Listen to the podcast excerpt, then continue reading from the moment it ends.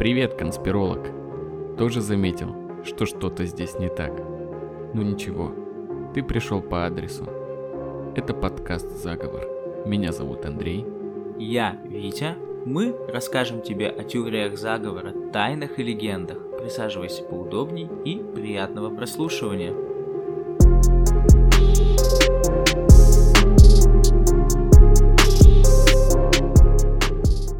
Мнение авторов данного подкаста может не совпадать с общепринятым. Подкаст не имеет цели кого-то оскорбить и тем более призвать к чему-то незаконному. Все материалы носят исключительно ознакомительный характер. For as long as I can remember, I've had an interest in what some people condescendingly term conspiracy theory. Всем привет, это мы, Андрей и Витя, и это второй выпуск про похождение сатанистов в Америке. Привет! В предыдущем выпуске мы поговорили о том, что такое сатанинская паника, какие события в американском обществе послужили ее причинами и что стало катализатором.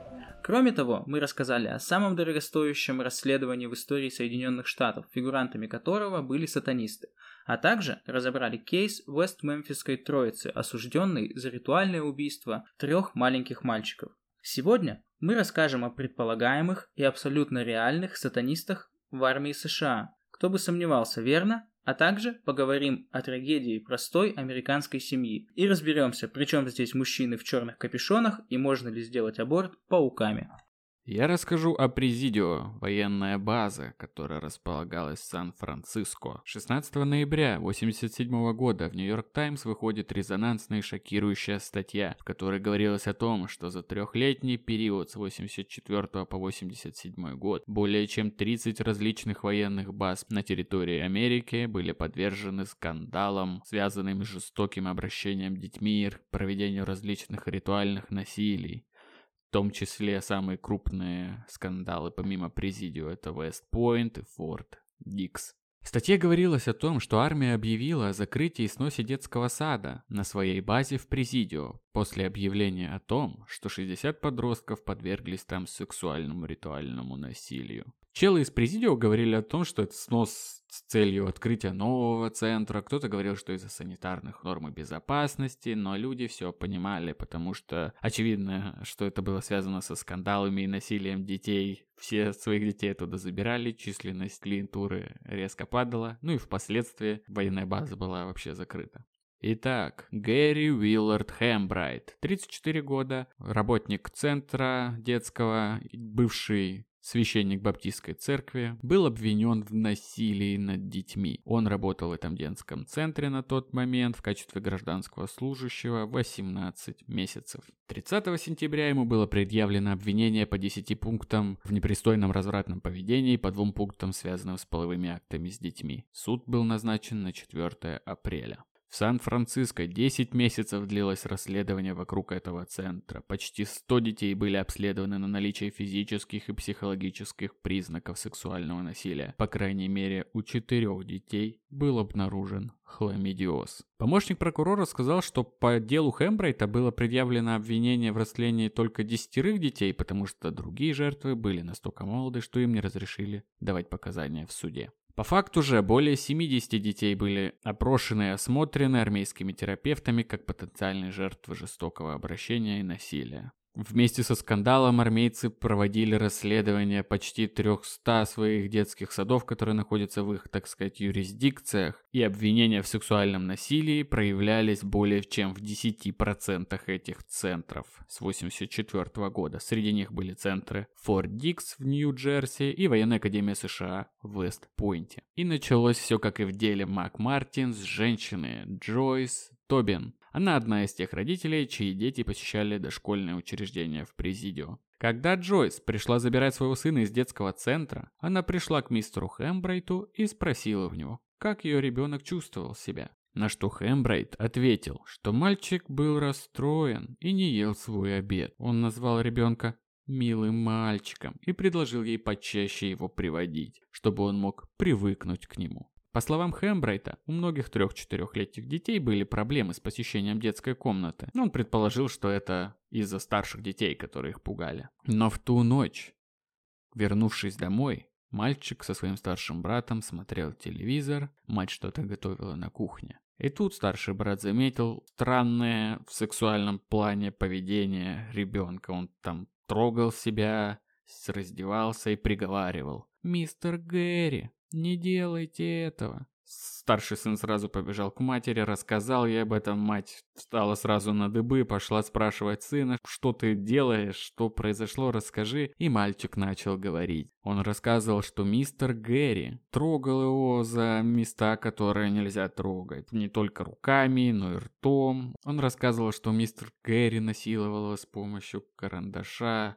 Мальчик плакал и сильно переживал. Я даже не могу представить, что чувствует мать, когда ей рассказывает такой ребенок, которому три года, что его в детском саду насиловали, домогались, что угодно. Это безумие. Тем более в военном детском саду, то есть детский сад под юрисдикцией военных. Она говорила о том, что это ей казалось невозможным настолько, что ну просто не может быть правдой. Так это ужасно. Она говорила, что и боится даже как-то резких движений совершать, бежать, кого-то обвинять, потому что если это неправда, мало ли что там у маленького мальчика на уме, то это тоже может плохо закончиться, если кого-то обвинить. Но и смотреть на то, как ее маленький сын сидел в углу комнаты, отвернувшись к стене, грыз ногти и весь трясся, она не могла. У Джойс было сестринское образование, она осмотрела сына и обнаружила следы повреждений в его причинных местах. С тех пор мальчик спал только с родителями. Сразу после этого Джойс и ее муж начали действовать. Джойс сперва связалась по телефону с директором и сообщила желание провести с ней встречу, чтобы обсудить все эти э, заявления ее сына. Но директор как-то не нашла прям времени в этот день, на следующий день и в ближайшие дни. Я вообще не понимаю такого поведения, потому что ну, дело серьезное, надо лететь, как-то разбираться, чтобы мало ли что не всплыло там, или если это неправда, не подняли шумиху почем зря. Но директор как-то не дала их быстрой обратной связи. А Майк Тобин, муж Джойс, который был работал, собственно, в армии, почему их ребенок и посещал этот детский сад, он был там каким-то кем-то. Ага. Уже на следующий день связывается с армейским отделом уголовных расследований. Офицеры оттуда договариваются о встрече, быстренько приезжают, опрашивают мальчика и приводят его в центр по вопросам сексуального насилия над детьми. Блин, Андрюха, получается, Майк Тобин был в армии США местоимением. Да, да, да. Я не помню его должность, кем он там был. Этот центр детский, который привели мальчика, специализируется, естественно, судя по названию, над э, детским, на, на детском насилии. И этот центр ежегодно рассматривает более 700 случаев подозрения на сексуальное насилие с детьми. У меня лично вот существование такого учреждения, как отдельный специализированный центр по насилию над детьми вызывает смешанные чувства. С одной стороны, очень классно, что есть такая организация, потому что в любом случае они будут как бы узкопрофильные и специализироваться на этом, и окажут как бы квалифицированную помощь, и проведут метод свидетельствования. Но с другой стороны, сам факт существования отдельного такого центра говорит о том, что спрос на него есть. То есть, э, сколько ты уже говорил, сколько там детей? 700? Э, да, 700 в год 700, 700 в год это по два человека в день. Это вообще на самом деле какие-то вообще не укладывающиеся у меня в голове цифры. Но раз есть спрос, значит классно, что этот спрос удовлетворяет существование такой организации. И вот после осмотра ребенка доктор Кевин Колтер дает заключение о том, что мальчик подвергался сексуальному насилию, а именно анальному изнасилованию. Я не буду уточнять, какими методами проводилось обследование, об этом прочитал и никому не советую.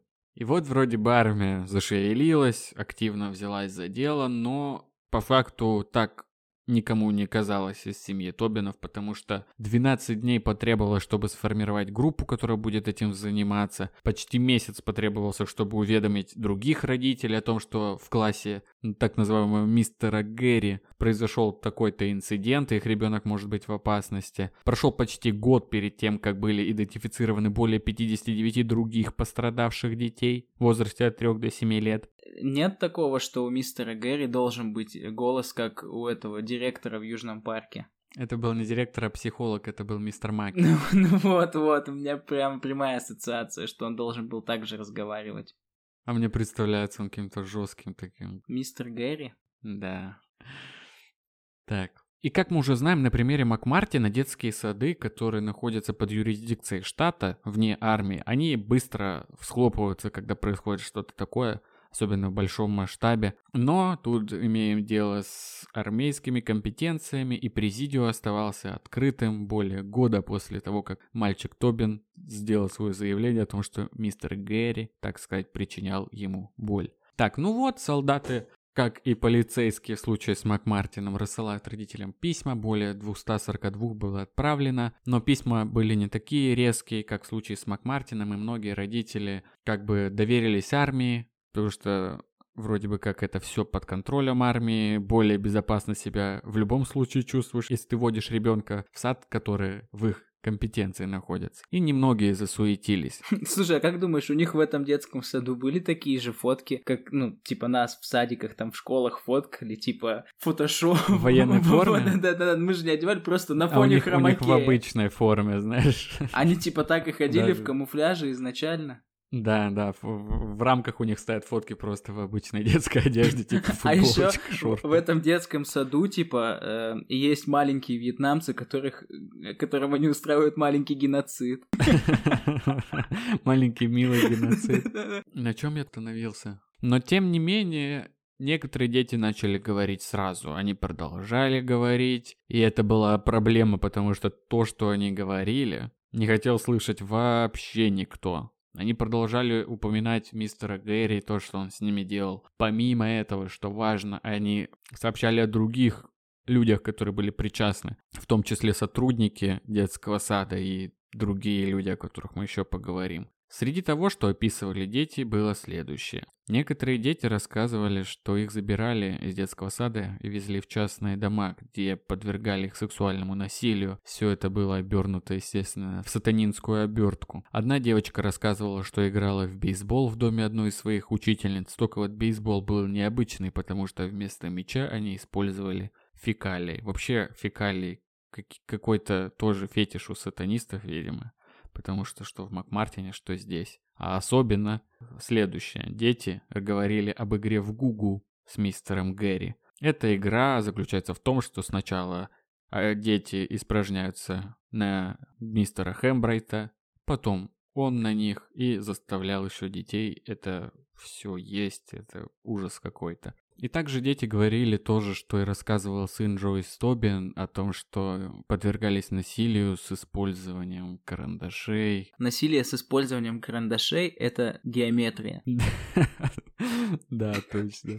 Не на том месте ты пошутил. Ладно, продолжим. Дети рассказывали о том, что им угрожают, на них там наводят оружие, а, говорят, что пристрелят их, убьют их родители, если они вдруг начнут об этом рассказывать. Ну, на этом, наверное, достаточно потом, если кому-то действительно это интересно, может найти все в интернете. Итак, 5 января 87 года мистера Гэри, создателя игры в Google, арестовывают. И в марте, через три месяца после ареста, с Хэмбрейта снимают обвинение, и он освобождается. Знаешь, что мне сейчас еще в голову пришло? Что даже игра в Гугу интереснее, чем Монополия. Я обожаю Монополию. Ты что, четырехчасовая дрочь вообще просто беспросветная.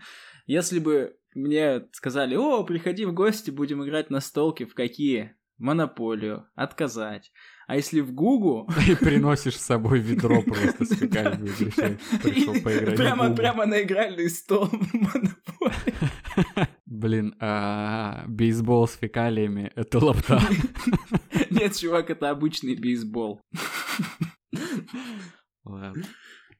Дело развалилось, я не буду углубляться в юридические подробности, но вроде как основные причины следующие. Все обвинения основывались на одном мальчике, сыне Джойс Тобин, хотя на тот момент уже было известно о многих, кто пострадал, их почему-то к делу не пришили. Допрос, который по правилам должен был быть снят на камеру, почему-то снят не был. Да и слова ребенка со словами Хэмбрайта, которого была замечательная характеристика и рекомендации, были несопоставимы. Мало того, Джойс Тобин, согласно судебным протоколам, говорила о том, что во время допроса был, были именно попытки манипулятивного поведение со стороны интервьюера то же самое, что мы, о чем мы говорили в Макмартине. То есть мальчику говорили то, что хотели, чтобы он повторил и сказал. Она рассказывала о том, что его несколько раз прям повторяли фразу «Мистер Гэри плохой, и ты хочешь его отшлепать? Мистер Гэри же плохой, его надо отшлепать». Вот так вот. И мальчик начал это повторять, хотя он никогда оценочных суждений не давал по поводу мистера Гэри. Он просто описывал, что происходило. Вот. И эти, соответственно, методы допроса, как мы знаем, они в суде не всегда канают. И их завернули в суде, и Джойс была сама возмущена этим фактом. Я думаю, тут обвинение просто выставило все таким образом, ну, исходя из того, что я сейчас услышал. Они представили это в таком свете, что мальчику просто не понравилось, не понравился мистер Гэри, он затаил на него за что-то обиду, и я говорил его специально, чтобы как бы отомстить. Кстати, такое же было в фильме с э, датским бухариком. Как его зовут? Мац Микельсон? Никельсон? Да, да, да. Ну вот да, этим да. Матсом красавчиком. э, Фильм Охота называется. Там тоже маленькая девочка призналась ему в Да, любви, да. а он ее отверг, и она сказала, что он показывал ей свой. Да. Да. Но Тобины не сдались и продолжили накалять обстановку. Позже к ним присоединились Райаны, Адам Томпсоны, Дорси, Фоксы. Большинство из них раньше даже не встречалось, и в следующее время им предстояло пройти вместе через все трудности. И эта группа родителей, основная, которая сколлаборировалась, эти, это были люди, врачи, дантисты, ученые-ядерщики, то есть не абы кто, люди, которые говорили громко, их слышали и слушали. Не Джуди Джонс. Да, не Джуди Джонс. И они как бы сами говорили о том, что они высказываются за тех, кто не мог высказываться, потому что боялся рисковать своей военной карьерой, возможно, а возможно знал, что имеет дело с сатанистами и боялся не только за карьеру, но и за жизнь. И они говорили за тех, у кого не было возможности в том, как у многих, кто забрал своих детей в другое дошкольное учреждение. Ну да, сложно, находясь внутри какого-то института,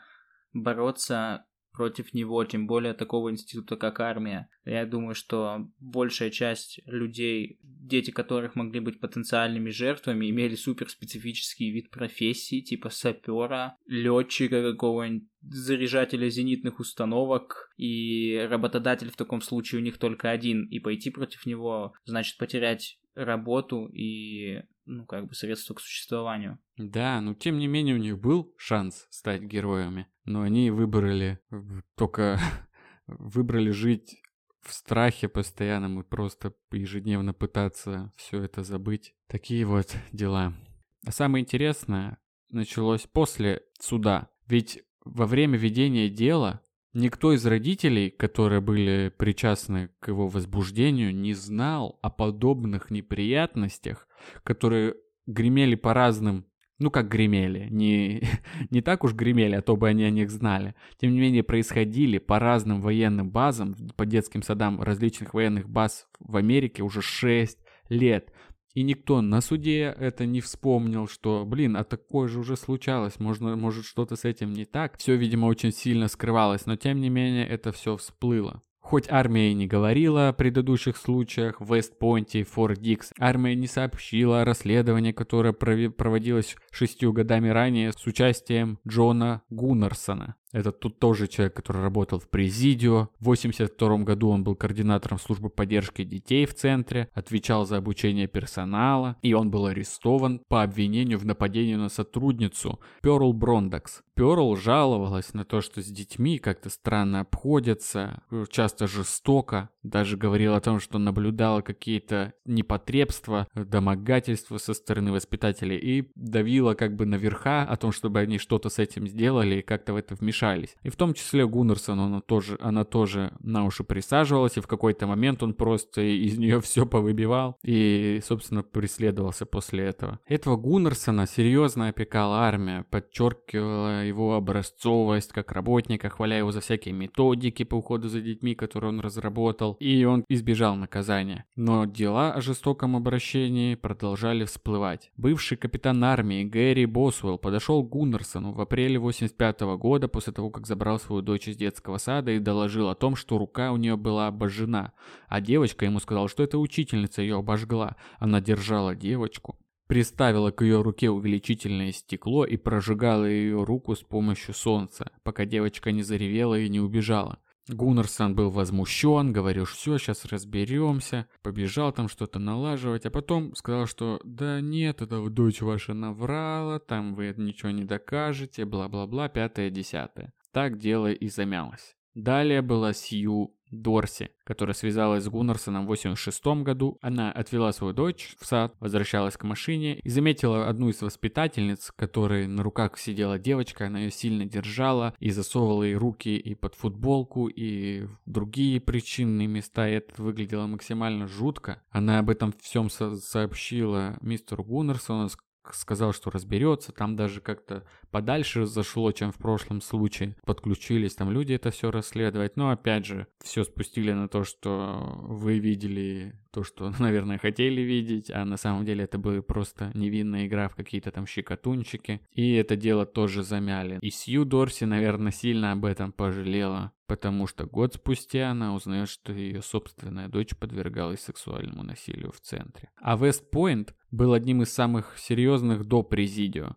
В 1984 году дети в Испонте рассказывали истории, которые впоследствии стали всем до ужаса знакомыми. Они рассказывали, что подвергались ритуальному насилию, то, что их вывозили за пределы военных баз, в частные дома, люди в капюшонах, насиловали их с фекалиями, это все вы все, все все поняли, все одно и то же. Фотографировали их там, мучили, проводили ритуалы. И многие говорили о том, что армия пытается это все скрыть. И также там странное дело в 83 году было о сексуальном насилии.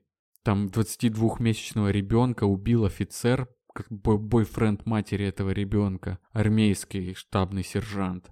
И его уволили и приговорили к 18 месяцам условного наказания, то есть без конкретных сроков. Через трибунал вот такая фигня прошла, и многие после этого случая даже поувольнялись сами, потому что, ну, это позорище какое-то.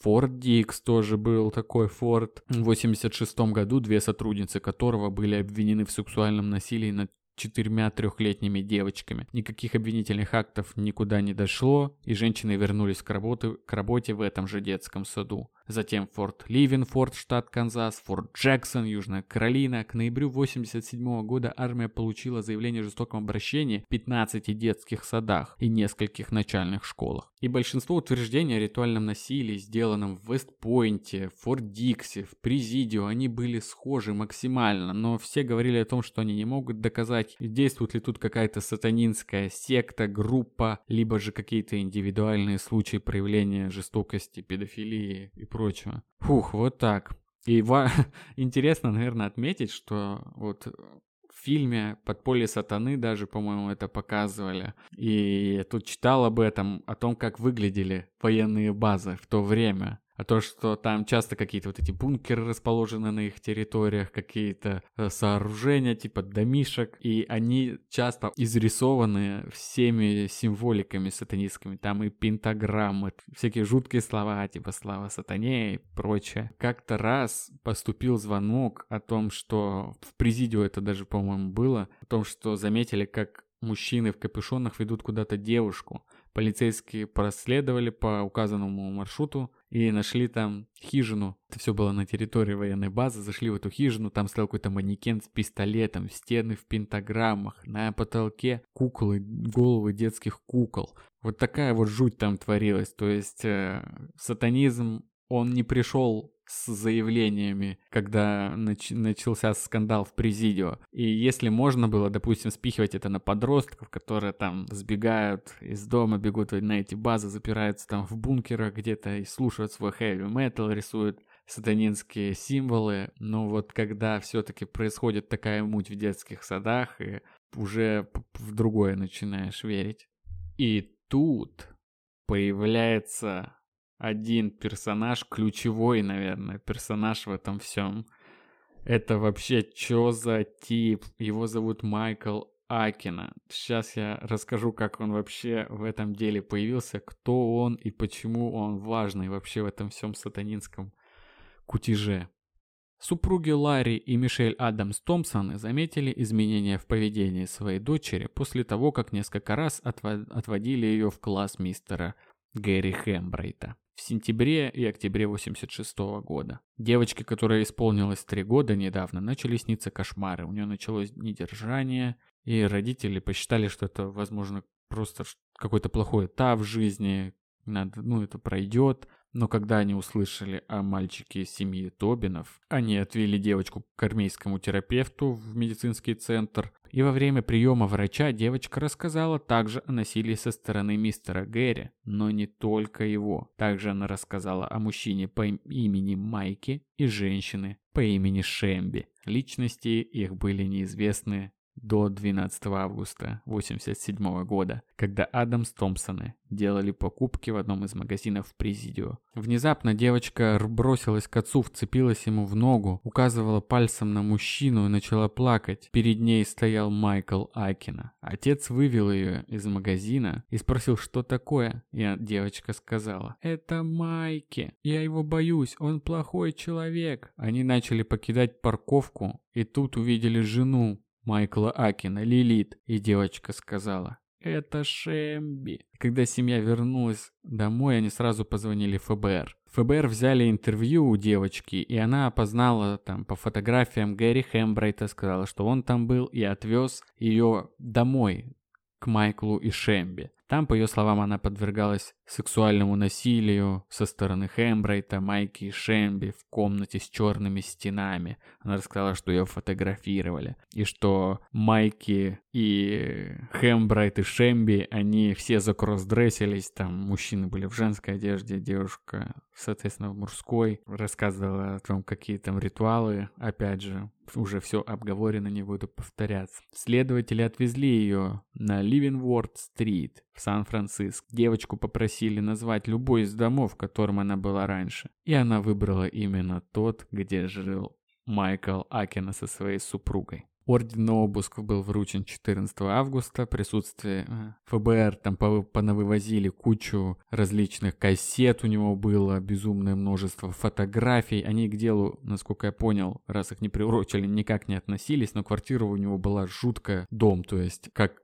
не знаю, как вот у Невзорова всякие предметы старины, все такие в таком стиле каком-то жутковатом. И также они говорили о том, что находили там звукоизоляционную комнату. Нахрена ему звукоизоляционная комната? Может, он был начинающим хип-хоп артистом. Может быть, ладно. Итак, тоже такой Майкл Акина. Перед тем, как я о нем расскажу, наверное, надо вам будет перейти в наши соцсети, Телеграм, Инстаграм, группа ВКонтакте. Там мы выложим материалы по всем выпускам, которые выходят. Будем регулярно там что-то выкладывать. И там мы обязательно выложим фотку того, как выглядел Майкл Акина. Это просто безумие. Я не знаю даже, как это описать. У него треугольные брови, какая-то зализанная жуткая прическа. Он максимально странный и страшный, отталкивающий. И дело в том, что он открытый сатанист своей собственной церкви сатаных, которая называлась Храм Сета. Изначально он выходец из церкви, о которой мы рассказывали, церкви Антона Лавея, но что-то у них там какие-то разногласия были, он организовал свою. Да, а разногласия у них заключались в том, что церковь сатаны Антона Лавея, они вообще, они позиционируют себя как атеисты и вообще как бы в существование непосредственно сатаны не верят. По этому пункту Майкл Акина с ними разошелся, потому что он верил, что сатана непосредственно существует и открыл, соответственно, свою церковь. Весьма странно. Вообще очень странно.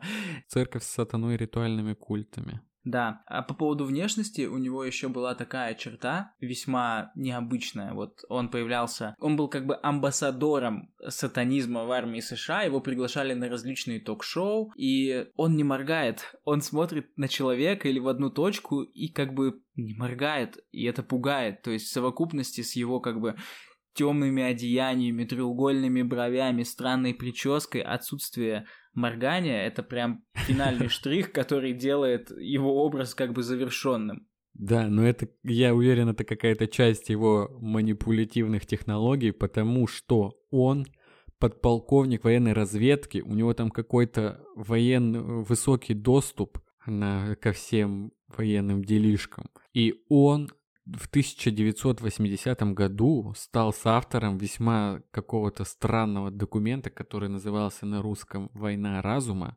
На русском он не издавался, просто перевод. Э, в котором определялась стратегия важность психологических операций, также известных как PsyOps для Министерства обороны. Там говорилось, что есть некоторое число естественных условий, при которых разум может стать более или менее восприимчив к идеям. И война разума должна в полной мере использовать такие явления, как атмосферная электромагнитная активность, ионизация воздуха и волны чрезвычайно низкой частоты. Он говорил о том, что в США проиграла во Вьетнаме именно из-за того, что не владела такими технологиями и не пользовалась технологиями психологического воздействия, чтобы и вьетнамцев на свою сторону обернуть, и свое население убедить в необходимости этой войны. И это все на уровне Министерства обороны, то есть действительно жутко представлять, что есть какие-то такие технологии, которые они применяют касательно своего народа.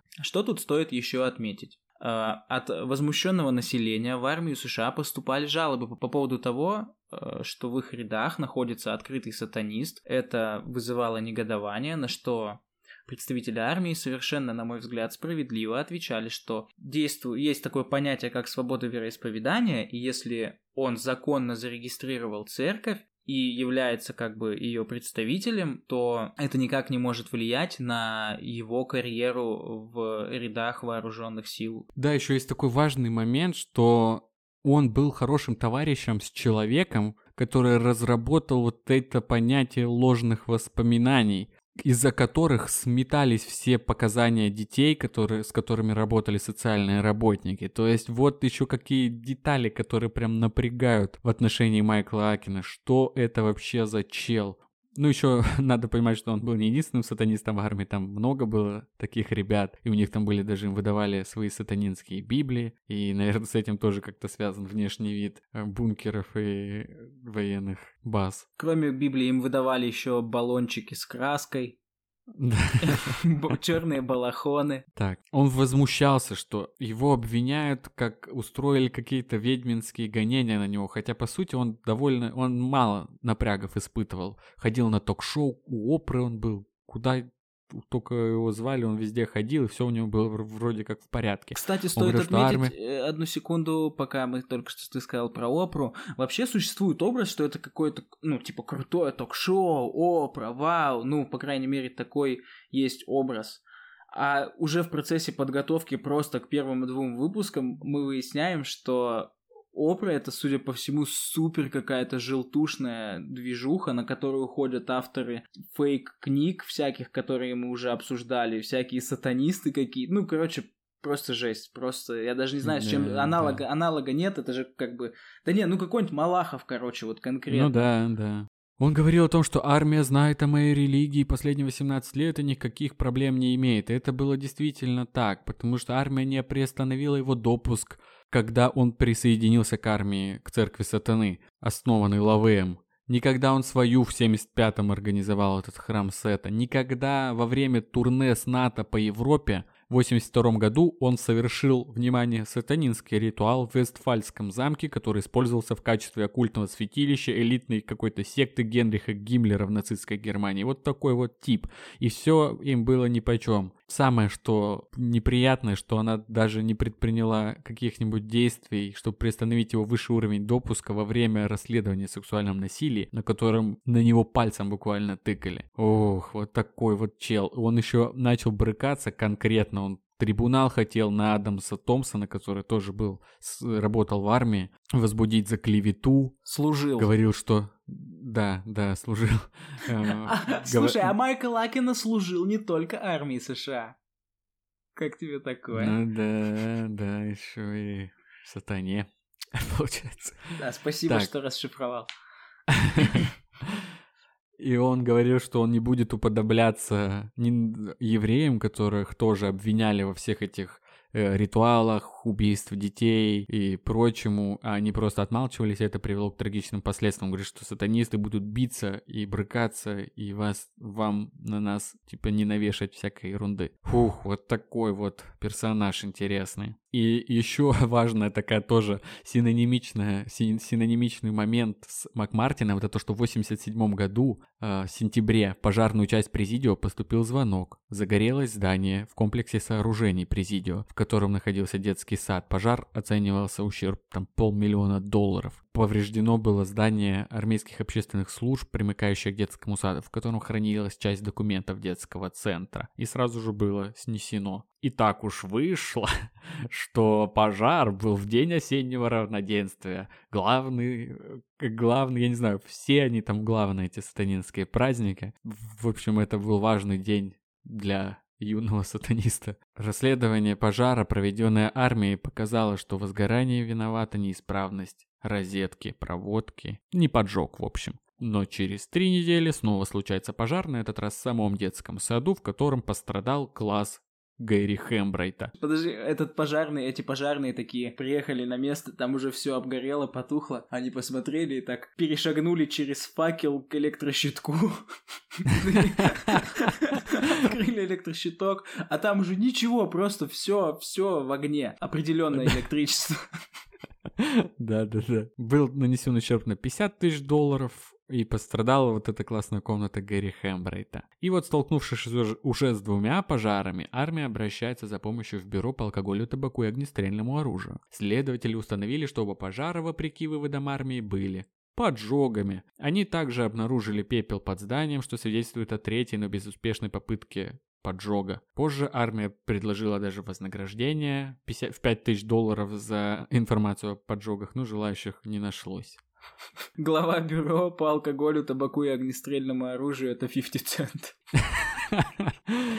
Вот, и к тому моменту возбуждено было второе дело против Гэри Хэмбрейта. И опять же, обвинен официально был только он один, хотя указания были не только на него одного. Я не знаю, почему так себя ведет следствие, и, но тем не менее новое дело возбуждается, и оно тоже, к сожалению, ни к чему не приводит. Не буду тоже вдаваться в эти юридические подробности, они на меня тоску наводят. Как человек с высшим юридическим образованием могу сказать, что не только на тебя юридические подробности наводят тоску.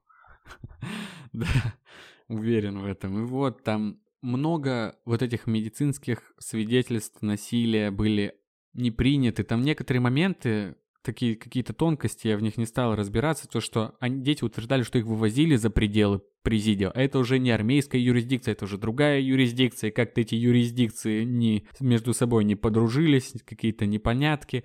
То, что у двух детей, у, четыре, у четырех детей был обнаружен хламидиоз, я вам напомню, что просто какое-то сумасшествие. Тоже как-то то ли анализы были неправильно взяты, то ли не, не до конца было проведено все обследование там детского сада, детей. Да и то, что два, два ребенка из этих четырех, члены одной семьи, которые, в общем-то, четыре ребенка, но заболели только эти два, которые посещали Президио, ну, неважно. И в конце даже мальчик из семьи Тобин, уже измученный этими всеми судами, по совету своего терапевта с соскакивает, потому что это уже травма конкретная, и она только продолжала углубляться в маленького пацаненка. На этом все закончилось. Конечно, там продолжали бастовать, в итоге родители добились там закрытия, сноса этого всего, и по итогу даже военная база закрылась, сейчас там в Сан-Франциско парк, но наказание никто не понес. Грустно, грустно.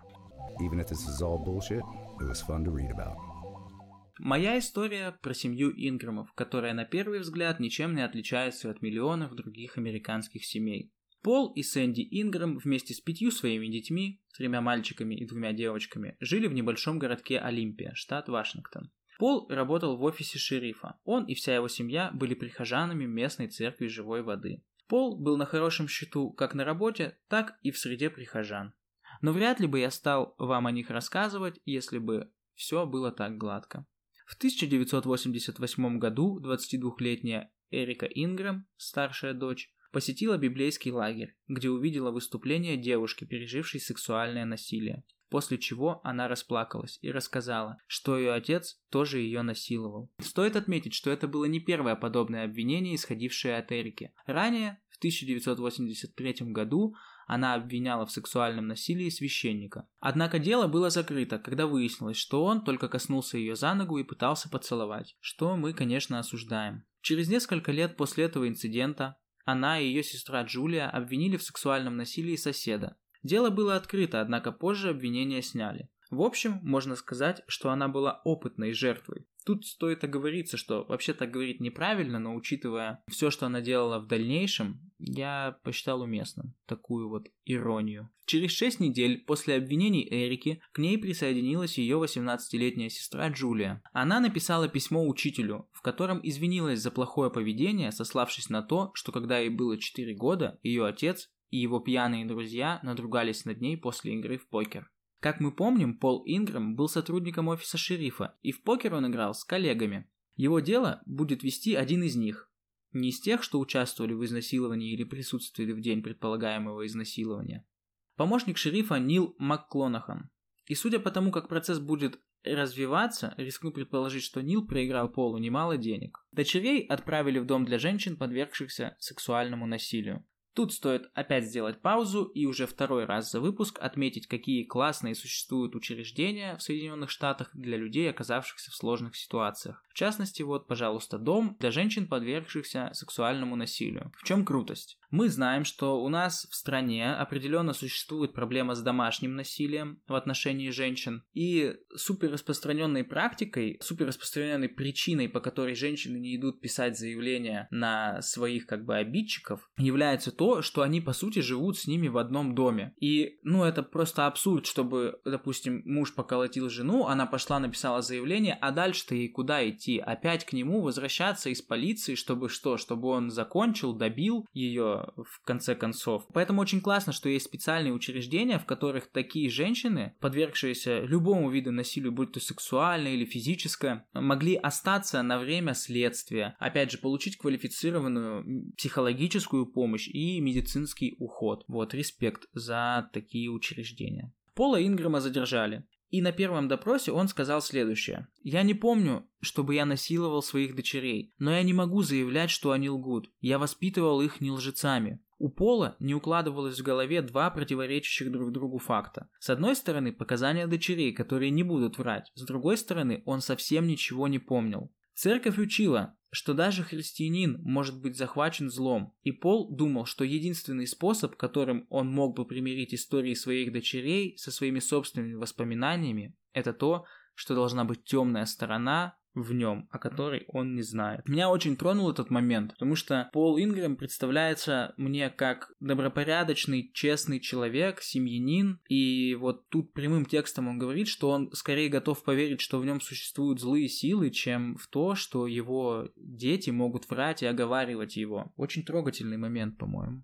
Да, и еще удивительно то, что он верит в это, в то, что ему проще поверить, то, что в нем какая-то темная сущность, о действии которой он не помнит, живет. И я думаю, тут важный момент сыграла именно их церковь, в которой они были прихожанами семейными, церковь живой воды она называется. И это та церковь, в которой проходили обряды вот этих всяких исцелений, такие какие-то НЛПшные службы. Ну, там случались эпизоды, как это называется, религиозного эксперимента экстаза. То есть, ну, вот, да. когда, можно сказать, теряется рассудок на некоторое время, там человек выходит из собственного сознания и начинает молиться на иных языках, становится свидетелем чудес, происходящих у него на глазах. То есть, в принципе, его мозг он уже был готов к чему-то такому да, к принятию какого-то безумия. экстраординарного. Да. Детективы, расследующие дело, подключили к допросам психолога Ричарда Петерсона, который рассказал Полу о том, что отсутствие памяти у насильников было обычным явлением, что подозреваемые, как правило, находятся в состоянии отрицания. И если Пол просто начнет признаваться, воспоминания, вероятно, начнут возвращаться. И то есть в этом как бы э, фундаменте адекватности э, Ричард Петерсон положил свой кирпичик, то есть у него, у Пола уже была мысль о том, что в нем живет некая злая сила, потому что дочери-то его оговаривать не могут. Тут приходит какой-то ученый, э, доктор, целый доктор психологии, который говорит ему, что вообще это и с научной точки зрения нормально, что ты ничего не помнишь, такое часто бывает, просто начни признаваться и все вспомнишь. И вот пазл складывался постепенно. Кроме того, важной фигурой в деле был пастор Бартун. Впервые пастор посетил Пола в ночь после первого допроса. Позже он часто бывал у него в камере и даже присутствовал при допросах. Очень любопытный момент. Абсолютно непонятно, на каком основании сторонний человек, конкретно пастор Бартун, мог присутствовать при допросах, как это отражалось в протоколах, как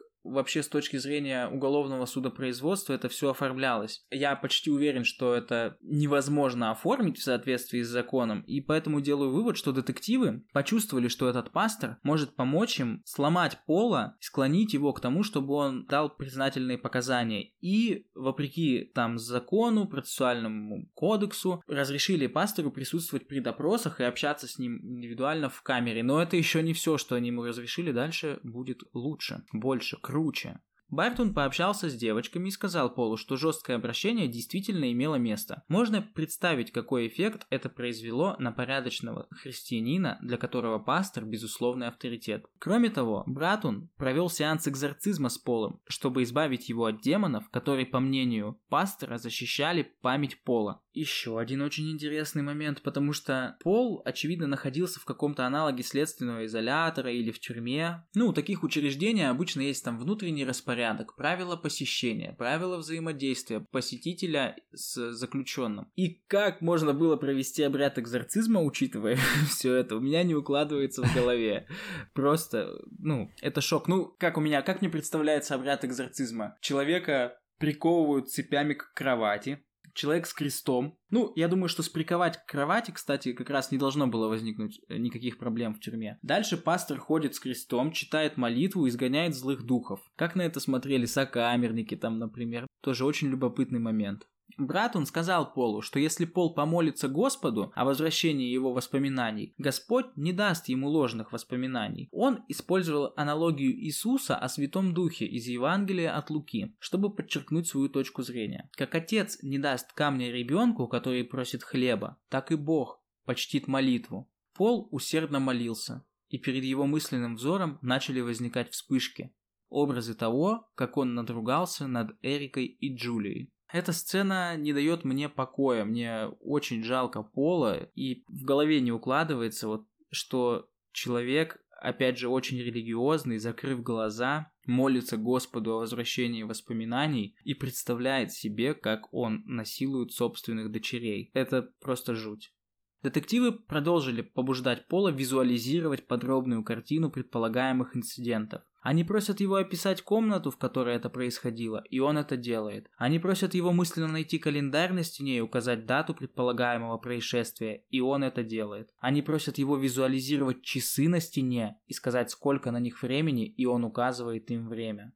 Пол уступчиво сообщил им столько подробностей, сколько они просили. И это касалось событий, которые на секундочку произошли около 20 лет назад. То есть как происходил механизм его воспоминаний о насилии. Приходили детективы, говорили, вот имел ли место быть следующий факт, такая-то сцена насилия, такой-то день и такого-то числа. Он отвечал, что не помнит. Они предлагали ему помолиться и вспомнить, что же все-таки случилось. Он молился, и, о чудо, вспоминал и подтверждал слова детективов. Потом они в процессе допроса начинали уточнять некоторые детали, и он им на эти детали указывал. То есть вот этот механизм важно запомнить. Пастор Братун, будучи очень вовлеченным в это дело и чувствуя поддержку детективов, на одном из допросов наводящими вопросами помог Полу вспомнить о неких людях в черных рясах и капюшонах, которые вместе с ним совершали насилие над его дочерьми. Так появилась версия о ритуальном насилии. Кроме того, он пытался помочь жене Пола, Сэнди, вспомнить сцены, о которых говорил ее муж. Она в своем письме описывала это так. «Я чувствую давление, на меня давили, чтобы я вспомнила то, что пастор уже знал. Он говорил какие-то вещи и пытался заставить меня вспомнить. Смотря в лицо фактам, мне кажется, что это так и произошло. Но если бы я только могла вспомнить самостоятельно, без давления, в итоге она все вспомнила. Она подтверждала слова мужа и дополняла их новыми подробностями. Например, мужчина после одной из сцен насилия завыл, а после встал на четвереньки и убежал. Когда детективы сказали девочкам, что насилие не могло быть таким всеобъемлющим, жестоким и длительным без ведома их матери, они обвинили Сэнди.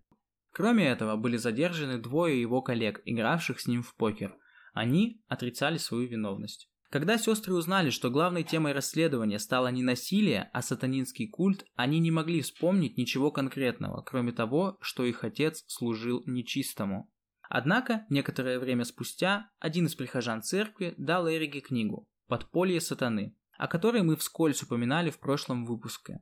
Она очень похожа по содержанию на «Мишель помнит», описывает подробности сатанинских обрядов, совершаемых в отношении маленьких детей, с участием маленьких детей. И вот Эрика получает эту книгу, и о чудо, через две недели после этого она начала вспоминать убийства, ритуальные жертвоприношения, аборты и прочие детали. Я прям представляю, как она сидит на допросе с этой книгой и буквально просто читает куски оттуда, а детективы такие, ага, ужас, мы тебе так сочувствуем, что тебе довелось пережить. Эти книги, они как будто должны были служить полиции, чтобы ловить сатанистов, типа как какая-то инструкция по поиску и выявлению, а в большинстве случаев они просто помогали людям, которые хотели кого-то посадить в тюрьму, описать крас в красках обвинения. Да, так и есть. Назначение у них было как художественная литература, но вообще, конечно, они могли на нее опираться. Джулия не отставала от сестры и рассказала о том, что ей вбивали в руки гвозди, а однажды ее мать извлекла из нее ребенка, разрезав ее мечом. Детективы парировали обвинения в неправдоподобности этих показаний. Они знали, что это будет звучать неправдоподобно, поэтому так и действовали. Кроме того, в деле было и любимое доказательство. Вещественных улик нет, потому что нам противопостоит сильная, влиятельная, хорошо организованная группа. Джулия рассказала о том, что пережила. Джулия рассказала о том, что пережила. Ну и как мы знаем, апостол Петр может явиться и избавить от всех физических увечий и стереть все воспоминания. Да, все мы помним Мишель. Помним Мишель, понял? Мишель да, помнит, да. и мы помним Мишель помнит. Да. Так, Джулия рассказала о том, что пережила несколько ритуальных абортов, в том числе с помощью пауков. Она рассказала, как в ее влагалище запускали пауков, которые разрывали маленького ребенка и доставали его по кускам. Сильный образ, ей с таким воображением нужно книги писать. Реальная жуть. Ну что, современно. Аборт с помощью пауков, пилинг с помощью рыб, господи. Да. Да. Спустя годы Эрика заявила в ток-шоу национального бульварного телевидения, что ей сделали аборт во время ритуала, а затем заставили есть нарезанные кусочки ее мертвого ребенка. Девушки нарисовали карты, отметив места, где, по их словам, они стали свидетелями более 30 убийств и последующего захоронения трупов. Департамент шерифа наняла антрополога для раскопок, который не обнаружил ни малейшего вещественного доказательства, подтверждающего обвинение девушки или воспоминания Пола пола. Единственной находкой антрополога доктора Марка Папворта была коровья кость. Еще одна распространенная ошибка жертв э, ритуального насилия. Они пытаются в подтверждение своих слов привести какие-то вещи, которые можно проверить. Еще раз, всем гайд всем, кто хочет стать жертвами ритуального насилия, выдумать насилие над собой. Ничего не конкретизируйте. Не говорите, что вам наносили увечья, потому что это может проверить медицинская экспертиза. Не говорите, что на ваших глазах убивали и закапывали трупы, потому что это может опровергнуть исследование местности, на которое вы укажете. Ограничивайтесь просто описанием того, что проверить нельзя, дальше уж на ваше усмотрение. Но лучше так вообще не делать. Ну, кстати, в то время я даже читал какой-то кейс, где рассказывали о том, что проводили обряды, вот эти жертвоприношения, поедания, а потом остатки прям там в ванне с кислотой растворяли. Вот это уже другое дело. Вот так можно изощриться. Да. Ладно. Медицинское освидетельствование не нашло никаких последствий, описанных сестрами ритуалов. И когда следствие уже зашло в тупик, в дело вступает вызванный детективами специалист по культам и контролю сознания доктор Авше. Что думаешь, что было дальше? Как повлиял доктор Авше на вход расследования? Ну, я-то знаю, как он повлиял, и как бы по логике он должен еще больше все усугубить и вообще засадить его по гроб жизни этого парня. Да, по логике так и должно было случиться. Но вот что было на самом деле. Доктор Авше, ознакомившись с материалами дела, понял, что девушки и Пол говорят неправду. Проверил он это следующим способом. Он поговорил с девушками и выяснил, что их отец никогда не заставлял их заниматься сексом с одним из братьев. После он пошел к Полу и спросил, имел ли место такой случай. Пол, как обычно, ответил, что не помнит. Тогда доктор, уже по отработанной схеме, предложил ему пойти, помолиться и постараться вспомнить. И когда они встретились вновь, Пол подтвердил такой факт и описал все в подробностях. Соответственно, доктор сделал вывод о том, что все это выдумки, что он говорил раньше, что он говорит сейчас, что это все надо перепроверять и исследовать намного подробней. Он отправил эти свои заключения суду и стороне защиты, однако ни логика, ни здравый смысл в этом деле не восторжествовали. Суд не смог игнорировать признательные показания Пола и приговорил его к 20 годам лишения свободы. Этот чел мог просто не идти таким сложным путем и пытаться оправдать это все, а просто сказать, а, да, кстати, тот день еще выпал на Вальпурге в субботник, и еще я нашел у него пластинку хэви-металла, он точно все, садите его. И меньше бы заморочек но нет, чувак был хороший и ответственный. Да, очень жаль, что его заключения никак не повлияли, и Пол провел в тюрьме долгие годы. Двух его коллег оправдали, однако их жизнь никогда не стала прежней. От них отвернулись друзья, и их материальное положение в связи с длительными судебными тяжбами оказалось весьма плачевным. На решение суда, безусловно, повлияла паника, охватившая город. Ну, как обычно и бывает в таких ситуациях, маленький город, телевидение, радио, газеты растиражировали историю о сатанинском культе. Тревожные, встревоженные горожане стали подозревать друг друга, под обвинение попали многие влиятельные жители Олимпии, и, ну, в целом такая атмосфера, безусловно, повлияла на принятое судом решение. Конец у этой истории был следующим. Пастор Братун потерял работу и начал работать в местном продуктовом магазине. С тех пор он переехал в Калифорнию. Сэнди уехал уехала из этого района со своим младшим сыном Марком. Несмотря на то, что дочери обвиняли ее в насилии, ей разрешили его воспитывать. Эрика появлялась в бульварных ток-шоу при поддержке и поощрении радиоведущего одной из христианских радиостанций. Сам Пол Ингрэм был освобожден из тюрьмы 8 апреля 2003 года. Вот такая история. Опять же хочется, подводя итог, проговорить ту же фразу, что я говорил о Вест-Мемфисской троице, что если бы его дело происходило на 10 лет раньше или на 10 лет позже, не было бы никаких, у меня нет никаких сомнений, что приговор суда был бы иным или даже не дошло бы дело до суда, все зарубили бы на корню. Но поскольку здесь мы говорим о влиянии теории заговора на реальную жизнь, вот очень яркий пример, как судьба человека была разрушена моральной паникой, которая охватила Соединенные Штаты в 80-е годы прошлого века. Мне кажется, еще вот что я подумал насчет этого пастора или кто он. Мне кажется, ему было вообще наплевать, совершал Пол какие-либо ритуальные убийства, не совершал. Если ты, мне кажется, владелец там или кто глава церкви, которая занимается доведением людей до религиозного экстаза, исцелениями, ты прекрасно знаешь, чем ты занимаешься. И вот э, раскусить сатанистов, это для них, мне кажется, супер хайп. Это как вот в деле Макмартина брались э, засуживать персонал с целью как бы победы закон, победы государства над этой культом, над этим сатанинской сектами. Вот мы спасем народ, всех пересажаем и во всем разберемся. И церковь, естественно, тоже борец со злом, особенно с сатанистами. И вот он просто хайпил, он хайпил, он засранец. Он мне не нравится. Ну что, расскажем, о чем поговорим в следующем выпуске? Да, в следующем выпуске мы поговорим про подростков-убийц. О настоящей церкви сатаны и о том, во что верили ее последователи. О запрете настольной игры «Подземелье и драконы». Также поговорим о влиянии сатанинской паники на культуру. И в целом обсудим весь этот период сатанинской паники, поделимся своими мыслями, деталями, на что еще стоит обратить внимание. И сделаем вывод, был ли повод, чтобы паниковать. Вот в принципе и все. Спасибо за прослушивание. Пока.